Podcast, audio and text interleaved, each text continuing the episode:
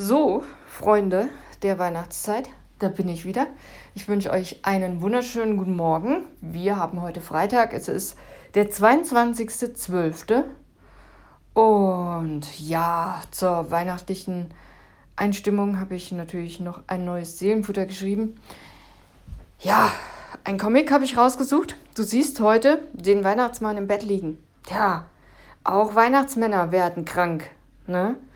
Es ist leider so. Das kann man sich nicht immer aussuchen. Ja, Weihnachtsmann liegt im Bett mit der roten Mütze, wie man ihn so kennt, und der roten, dem roten Mantel und hat so EKG-Teile auf sich drauf, so Elektroden. Und EKG wird abgeleitet, sieht nicht aus wie bei uns normalos, hier normale EKG-Linie. Nein, bei ihm erscheinen auf dem Monitor ein Weihnachtsbaum und zwei Kerzen. Ja, und der gute Mann hängt auch am Tropf. Eine Infusion kluckert in ihn rein. Da steht drauf 100% Peace and Love, also Frieden und Liebe. Hinein damit in den Weihnachtsmann. Und ja, das Ganze ist eine Grußkarte, deswegen steht da noch fröhliche Weihnachten und ein gesundes neues Jahr dazu. Hm, ein kranker Weihnachtsmann. Was mir dazu eingefallen ist, das lese ich dir jetzt mal vor. Ich habe geschrieben folgendes. Ach Leute, Weihnachten ist schon irgendwie eine besondere Zeit. Aber sie kann auch schwer sein, wenn das Herz schwer ist, wenn man sich nicht gut fühlt oder man ungelöste Probleme mit sich rumträgt. Und besonders traurig ist es, wenn man einsam ist und keine Familie hat. Doch auch in solchen Momenten ist Weihnachten mehr als nur ein Datum im Kalender. Es ist eine Zeit des Glaubens, der Hoffnung und der Wunder. Selbst in unseren dunkelsten Momenten leuchtet irgendwo ein Licht, gerade zu Weihnachten. Lasst uns daran erinnern, dass der Kern von Weihnachten in Gottes bedingungsloser Liebe zu uns Menschen liegt.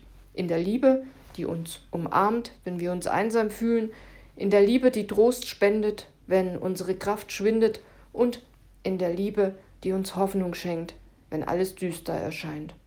Im Philippa Kapitel 4, die Verse 6 bis 7, da steht folgendes. Macht euch keine Sorgen. Ihr dürft in jeder Lage zu Gott beten. Sagt ihm, was euch fehlt und dankt ihm. Dann wird Gottes Frieden, der all unser Verstehen übersteigt, eure Herzen und Gedanken bewahren, weil ihr mit Jesus Christus verbunden seid. Es ist okay, habe ich geschrieben, wenn du nicht in Feierlaune bist und es schwierig findest zu feiern, besonders wenn du dich alleine fühlst. Aber glaub mir, du bist nicht alleine.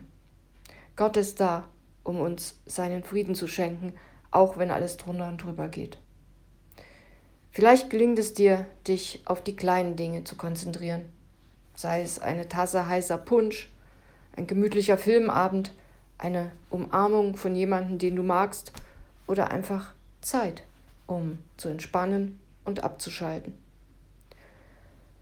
Lasst uns gemeinsam verstehen, dass es absolut okay ist, Zeit für uns selbst zu nehmen, um zu heilen und zur Ruhe zu kommen, sei es körperlich oder emotional und glaube daran, dass selbst in der Einsamkeit Weihnachten eine Zeit der Verbindung und des inneren Friedens sein kann.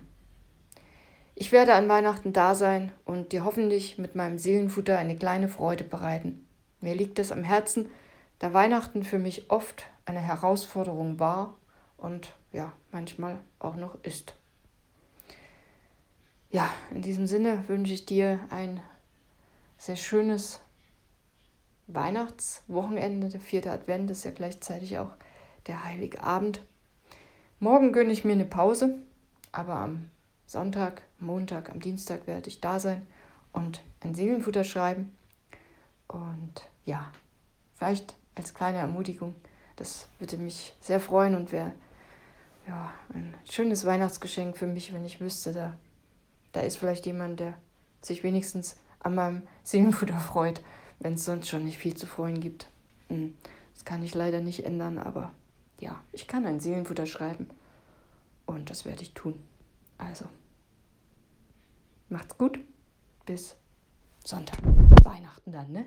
Tschüssi.